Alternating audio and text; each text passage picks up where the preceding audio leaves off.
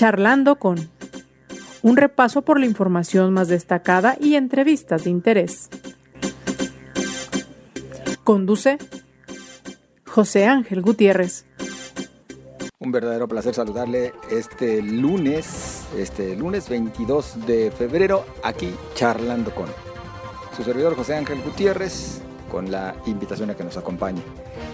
Siguen los partidos avanzando en cuanto a definiciones, por lo que refiere a próximos eh, candidatos a diferentes puestos de elección popular. Más adelante platicaremos acerca de lo ocurrido en Movimiento Ciudadano, donde ya tienen avances y definiciones muy claras en varios municipios y también por lo que refiere a candidatos a diputados tanto locales como federales, si bien todavía falta avanzar en cuanto a las listas de plurinominales y también en cuanto a algunos candidatos eh, en algunos municipios, cítese por ejemplo el caso de Guadalajara y Zapopan, que todavía no fueron confirmados los nombres, aunque bueno, sabemos que en principio se ha hablado de la reelección, de la búsqueda de la reelección por parte de los actuales presidentes municipales.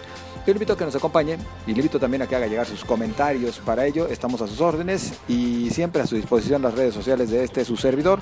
En Twitter, arroba José Ángel GTZ, en Facebook, José Ángel Gutiérrez.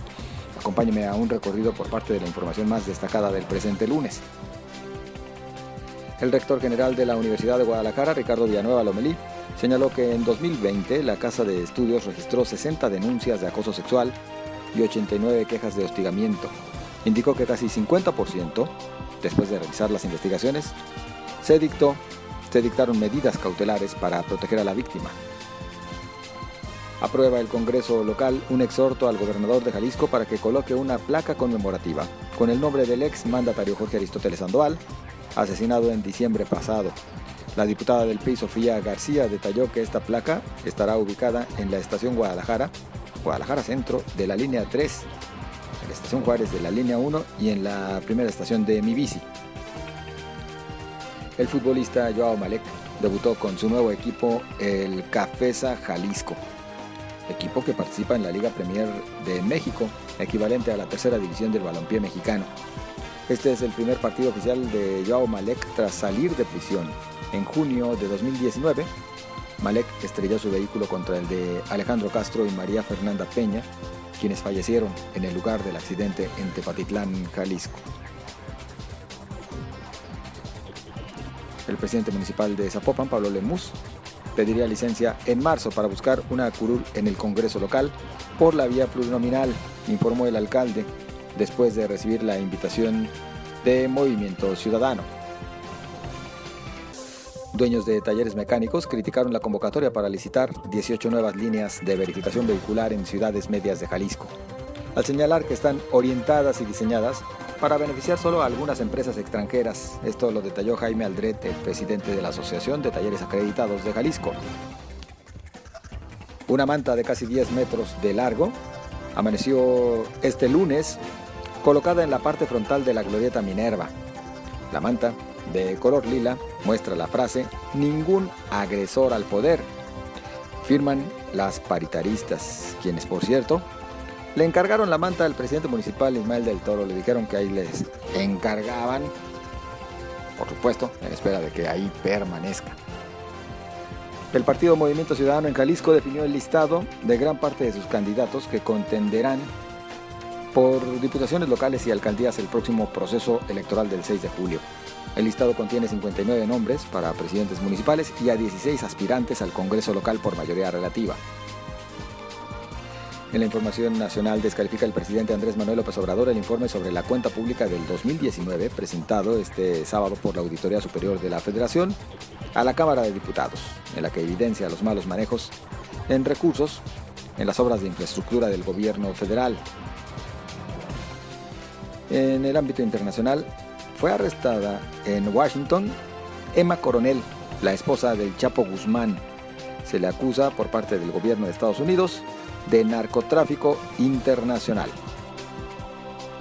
Ahí tiene usted tan solo parte de la información más destacada. Le invito a que se quede con nosotros. Vamos a nuestras entrevistas de hoy. Acompáñenos y participe con sus comentarios.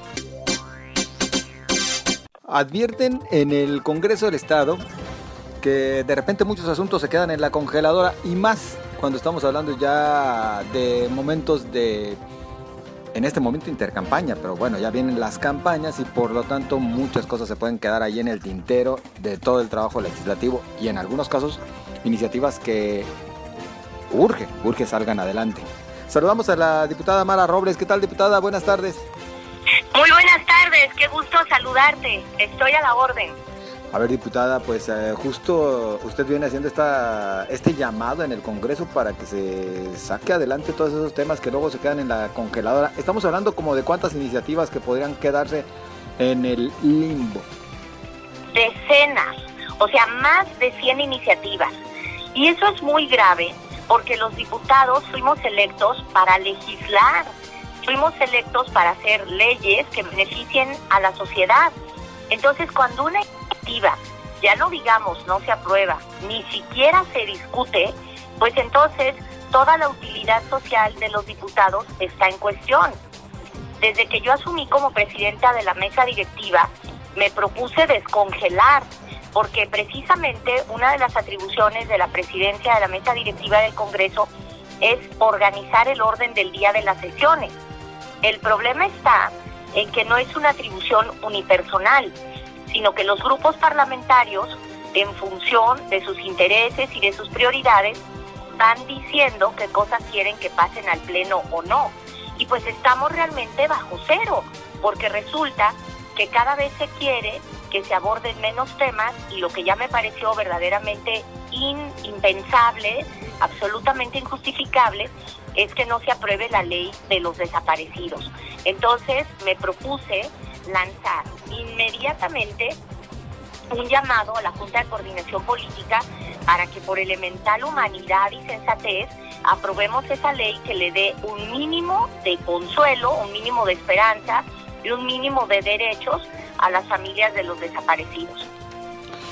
Estaríamos hablando de que es la que más urge, ¿no? Y ya por lo pronto dicen que pareciera que este jueves sí la sacan adelante, diputada, pero ¿qué pues, otras están pendientes? Eh, bueno, eso fue lo que logramos hoy, que por fin la Junta de Coordinación Política se comprometiera a dar una fecha. Hay otra muy importante que es la reforma anticorrupción 2.0.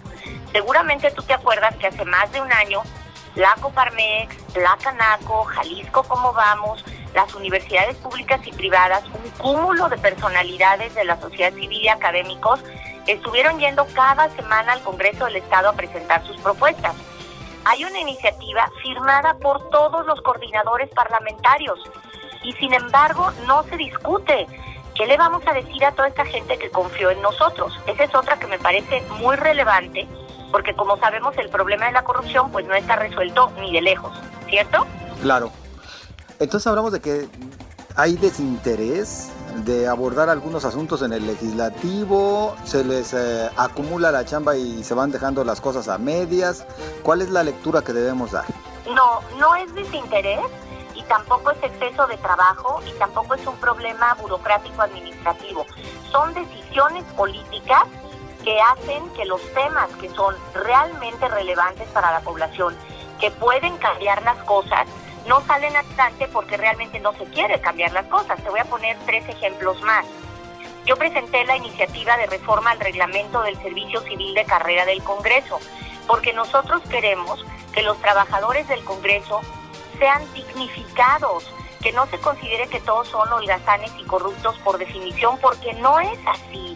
La mayoría de los trabajadores del Congreso son gente respetable, trabajadora, que se ha superado y están ahí totalmente abandonados porque el escalafón no sube y nosotros queremos que haya concursos de oposición en donde los trabajadores puedan mostrar que sus licenciaturas, que las maestrías que han adquirido durante todo este tiempo, pues los han hecho más competentes y que tienen la posibilidad de crecer. Pero entonces, algunos sinceramente no están a favor de los trabajadores. Y a mí me parece que es fundamental que los trabajadores del Congreso tengan mejores condiciones laborales y que también no sean vistos solamente como equipos políticos de los diputados, sino como asesores profesionales que pueden servirle en general al Estado. Esa es otra iniciativa. Te pongo otra. la digitalización del Poder Judicial. ¿Cómo es posible que en este momento todavía haya bodegas y bodegas con cajas y cajas de papeles que significan la vida de personas que están ahí a la espera de una resolución? Significa que alguien lo robaron, significa que alguien lamentablemente fue asesinado, significa que alguien le hicieron un fraude. Si nosotros digitalizáramos el Poder Judicial, todo podría ser más eficiente. Pero el punto no es cuál iniciativa es buena o no, sino que hasta en un juicio uno tiene derecho a ser, como se dice, oído y vencido. Yo lo único que reclamo es el derecho a que esto se discuta, que no esté en la congeladora. Todos sabemos que cuando algo se queda demasiado en la congeladora, se vuelve insípido y ya nunca va a saber igual. Entonces, lo que yo estoy pugnando es porque realmente hagamos nuestro trabajo, que discutamos y votemos, ni más ni menos. Diputada, pues más grave que el desinterés es que a final de cuentas sí se mezclen intereses eh, de índole político partidista. Así es, por supuesto, no es desinterés, es interés. Y esto tiene que ver también con que el Congreso del Estado no ocupa el lugar que le corresponde en la geometría política del Estado. El Congreso del Estado no está para boicotear, no está para impedir, no está para obstaculizar, está para vigilar, para controlar, para supervisar, porque en una democracia lo que los norteamericanos y los ingleses llaman el check and balance, balance o sea, los balances, los equilibrios y los controles, sirven para que el gobierno funcione mejor. Cuando alguien tiene un poder desmedido, cuando alguien no tiene quien lo controle y lo vigile, puede cometer errores graves o tropelías. Cuando por el contrario, tú tienes un parlamento vivo en el que se discute, en el que se debate, en el que todas las voces son escuchadas, pues entonces puedes tener una mayor aportación a la vida democrática.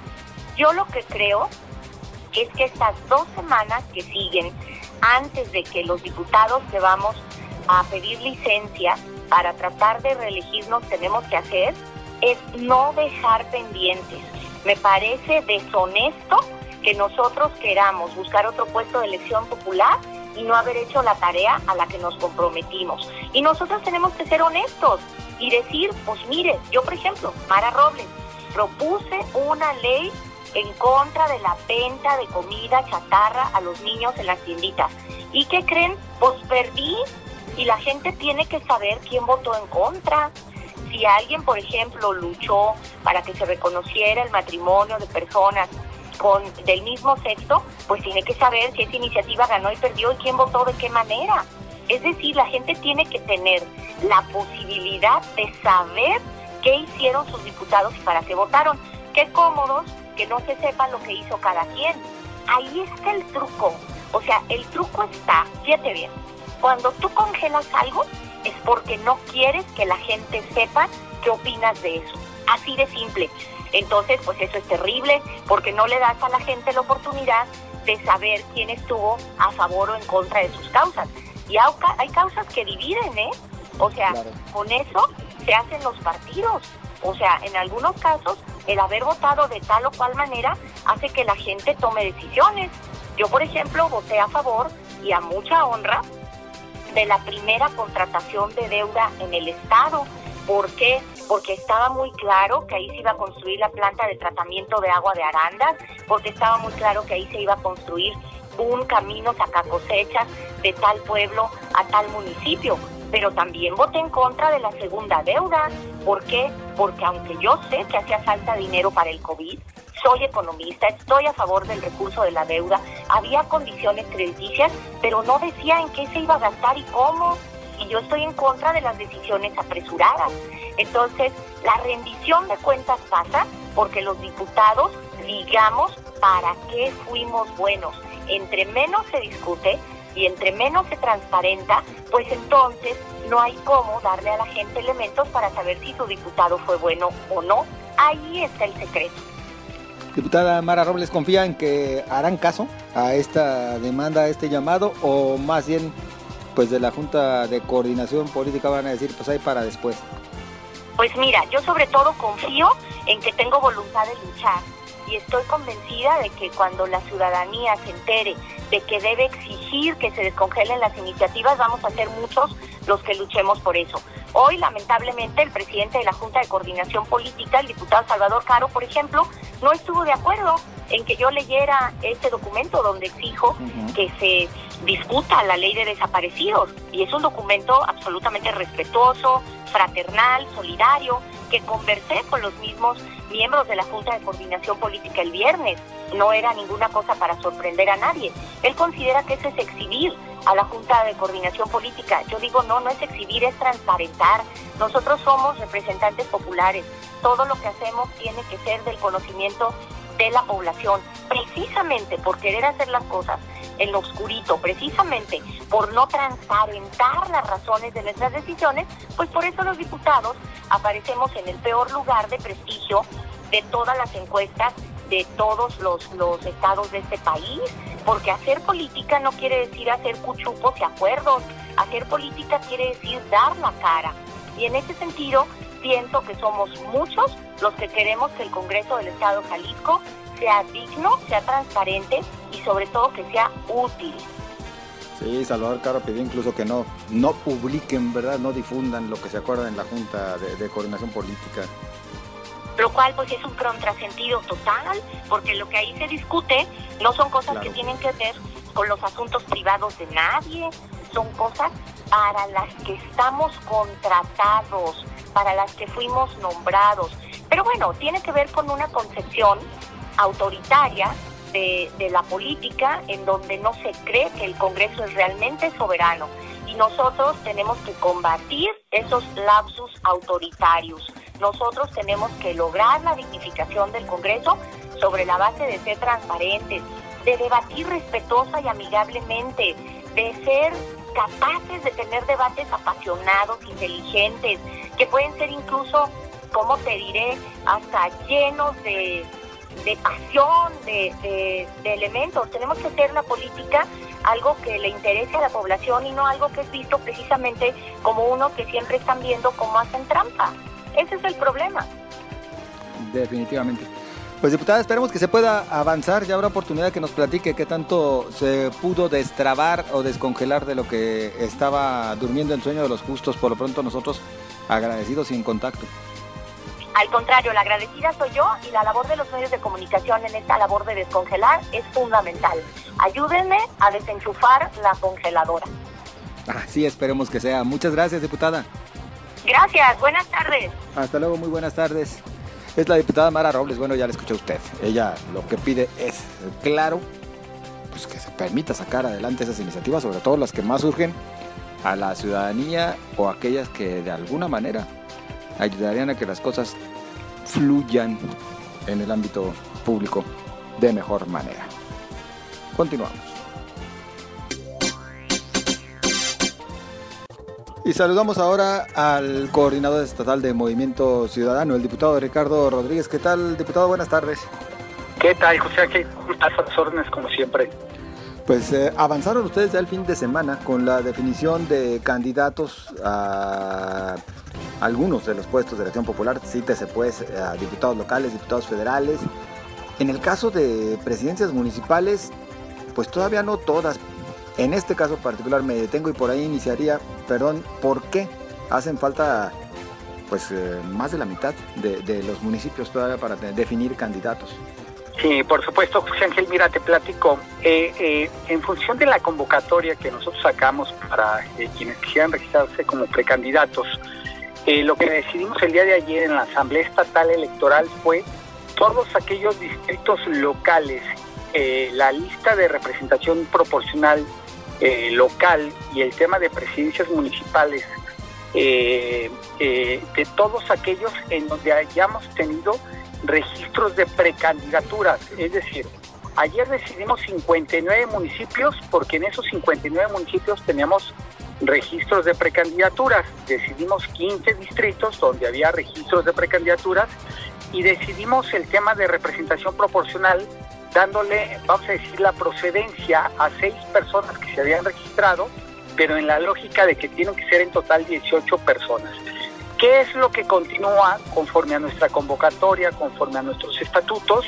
que en todos aquellos lugares donde no hubo preregistros o precandidaturas, será en la Asamblea Nacional eh, eh, Electoral que se va a realizar el día 5 de marzo, en donde se terminen complementando todos estos casos. Para ser muy concreto, te pongo un ejemplo, o un par de ejemplos. En Guadalajara y en Tlajomulco, que tanto Ismael del Toro como Salvador Zamora van por la reelección, en el caso específico de ellos no se registraron como precandidatos, vamos a decir que tanto Guadalajara como Tlajomulco quedaron desiertos y luego entonces será hasta la asamblea del día 5 de marzo, en donde como teníamos desiertos esos lugares, pues estarán definiendo eh, quiénes serán los candidatos para este proceso electoral.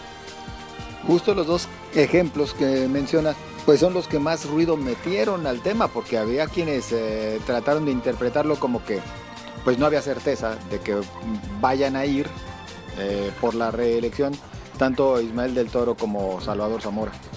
Eh, lo que es un hecho es que los dos serán eh, nuestros eh, candidatos, simple y sencillamente, vamos a decir, en la época de las precampañas no se registraron, no quisieron aprovechar el tiempo de las precampañas para salir a hacer publicidad, salir a, hacer, salir a la calle a hablar de la precandidatura, prefirieron seguir haciendo su administración municipal normal y en todo caso estar listos para ya el periodo de campaña eh, estar registrados en tiempo y forma, solicitar la licencia del pleno del ayuntamiento y ya dedicarse completamente en esos días pues a visitar a los ciudadanos y hacer la campaña correspondiente. Es decir, el que vayan como candidatos en su momento no está en duda alguna. No, ninguna. en esos dos casos y además yo podría decirte que prácticamente tenemos eh, definidos, en realidad me hacen falta cuatro o cinco municipios por definir de los 125 que hay en Jalisco de los entre 20 distritos locales y los 20 federales, eh, tengo 39 ya definidos. Eh, solamente hace falta ahí unos procesamientos desde el punto de vista eh, procedimental en función de las convocatorias, de los propios estatutos de Movimiento Ciudadano, ya para terminar haciendo oficial y formal las decisiones que estaremos tomando y con quienes iremos en cada uno de los municipios y distritos. Algo que también llamó la atención eh, en el caso de candidatos a diputados, pues es que de repente, bueno, pareciera que no, no, no hay nombres muy conocidos. Y esto hay a quienes les mete ruido de, de repente, diputado. Mira, eh, nosotros lo vemos en sentido contrario. Nosotros estamos convencidos que eh, Movimiento Ciudadano, más allá del nombre, sí tenemos que mandar un mensaje claro de que nos tenemos que abrir de cara al proceso que viene, porque hay eh, un gran entusiasmo por parte de los ciudadanos, en donde los propios ciudadanos lo que están diciendo es necesitamos que los partidos políticos terminen siendo lo que se supone que son, un vehículo para que los ciudadanos podamos, podamos acceder al poder y desde ahí hacer las cosas que consideramos convenientes. Mira, te doy una lista, una repasada rápida en términos de cómo nos estamos abriendo en Movimiento Ciudadano de cara al próximo proceso electoral. En el Distrito 1 eh, Federal estaremos presentando como candidato a Gerardo Ruiz, un empresario del sector cañero que nunca ha estado en temas partidistas. En el Distrito 2 estaremos presentando a la Diputación Local a una, eh, hasta hace mes y medio, dos meses, regidora del PAN en el municipio de Lagos de Moreno, que estará siendo nuestra candidata. En el Distrito 3 estamos por definir a una persona que viene eh, eh, eh, también de un partido político diferente al de Movimiento Ciudadano en un municipio de ese distrito, que estamos, es el único de los 40 que nos hace falta por definir. En el distrito 6 federal estaremos presentando a Manuel Herrera, expresidente del Consejo de Cámaras Industriales de Jalisco y de Concamina a nivel nacional, de Expo Guadalajara y demás. En el distrito 7 local estaremos presentando a una exregidora del PRI que hace algunos meses renunció a, esa, a ese partido político, será nuestra candidata. En el distrito 8 eh, federal estaremos presentando a Mauro Garza, que es presidente, que fue presidente de la Coparmex. En el distrito 10 federal irá Horacio Fernández, quien es presidente de la Fundación Jalisco Sin Hambre, eh, eh, empresario importante aquí de Jalisco, que genera muchos empleos. En el distrito, ¿qué te diría? 15 estaremos presentando a un presidente municipal que llegó eh, al Ayuntamiento de Jamay, en las siglas del PRI. En el distrito 16 federal irá una persona que fue presidente, que fue diputado local por parte del PRI. En el distrito 18 estaremos presentando a Mari Páez, que es una persona de, una, de un organismo de la sociedad civil que tampoco he estado en temas de gobierno. Es decir, lo que ha hecho Movimiento Ciudadano, a diferencia de todos los partidos políticos, es que de verdad estamos haciendo un ejercicio para abrirnos en dos sentidos. Por un lado, eh, a aquellas personas que nosotros consideramos, consideramos que si bien están participando en temas políticos, son personas de bien, que son personas que valen la pena, que son personas queridas en sus distritos eh, y que vale la pena que terminen siendo representantes por parte de nosotros, porque los ciudadanos además nos están invitando a que nos vayamos por, por esa vía.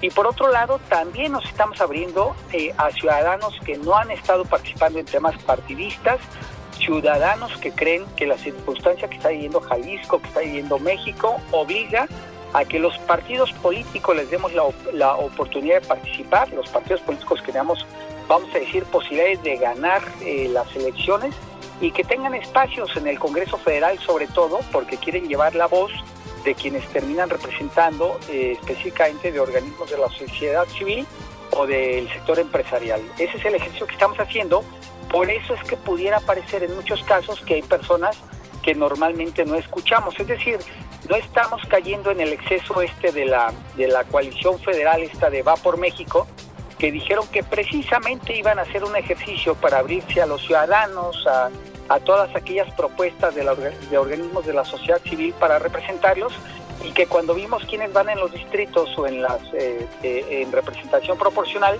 pues terminaron siendo los mismos personajes políticos de hace 10, 15, 20 años que ya participaban en esto y que además son priistas, panistas, perredistas, pues que todo el mundo reconocemos. Nosotros estamos haciendo un ejercicio verdaderamente de apertura eh, con los jaliscienses en general y con los ciudadanos en particular. ¿Confiados en que referendarán en municipios y distritos donde ganaron hace tres años? Mira, José Ángel, nosotros estamos haciendo todo lo que nos corresponde, nosotros estamos conscientes de que el próximo proceso electoral va a ser un proceso eh, no sencillo, competido, complicado, como son todos los procesos electorales, pero somos conscientes que este proceso va a ser un debate entre dos grandes temas, lo que representa la cuarta transformación a nivel federal eh, y toda esta dinámica de que no importa quiénes sean los funcionarios públicos, no importa quiénes sean los representantes populares, el tema es defender lo que diga el presidente de la República y por otro lado lo que nosotros estaremos representando que es eh, candidatas y candidatos ciudadanos eh, con un buen historial personal, con un valor agregado en función de lo que estaremos presentando en las elecciones y en una lógica de que lo que queremos defender son los intereses de Jalisco. Ese será nuestro mensaje. Lo que nosotros queremos es tener funcionarios que estén dispuestos a, no obstante las dinámicas nacionales que existan en este país, vayamos a defender los intereses de Jalisco porque suena muy fácil querer quedar bien con el gobierno federal, pero que el dinero de los jaliscienses, los impuestos que generamos, terminen yéndose a un tren Maya, a un aeropuerto en la Ciudad de México, a una refinería que cuando termine nadie va a querer gasolina por el tema de, de todo el eléctrico que va a estar funcionando en este país y que en función de que eso se esté aprobando, pues no estén llegando a Jalisco eh, dinero eh, eh, para estar atendiendo temas de carreteras, de escuelas, de centros de salud. Es decir, nuestro objetivo será en este segundo planteamiento, haremos todo, presentaremos candidatos y candidatos que terminen defendiendo los intereses de Jalisco, simple y sencillamente porque creemos que es lo correcto. Si nosotros generamos impuestos, ese dinero se tiene que quedar en Jalisco y en esa dinámica nos iremos para proponer en este proceso electoral y para hacer en los próximos tres años en los distintos espacios que tengamos. Ricardo Rodríguez, por último entonces, ¿para cuándo ya completa sus listas de candidatos, tanto para diputados como para alcaldes? En la Asamblea Nacional eh, Electoral que tendremos el 5 de marzo estaremos ya concluyendo todos los nombramientos en el tema de las presidencias municipales y las diputaciones. Bien, pues eh, por nuestra parte agradecidos, algo que eh, guste agregar. Nada más, José Ángel, que agradezco la entrevista y como siempre estoy a tus órdenes. Muy amable, Ricardo Rodríguez. Hasta pronto. Hasta luego. Saludos, es el coordinador estatal de Movimiento Ciudadano. Bueno, respondiendo justamente a algunas de las inquietudes que, surgían a propósito de los nombres dados a conocer después del de, eh, el trabajo que realizaron a nivel interno este fin de semana. Llegamos hacia el final de este espacio. Usted muchas gracias. Nos escuchamos mañana. Pásela bien.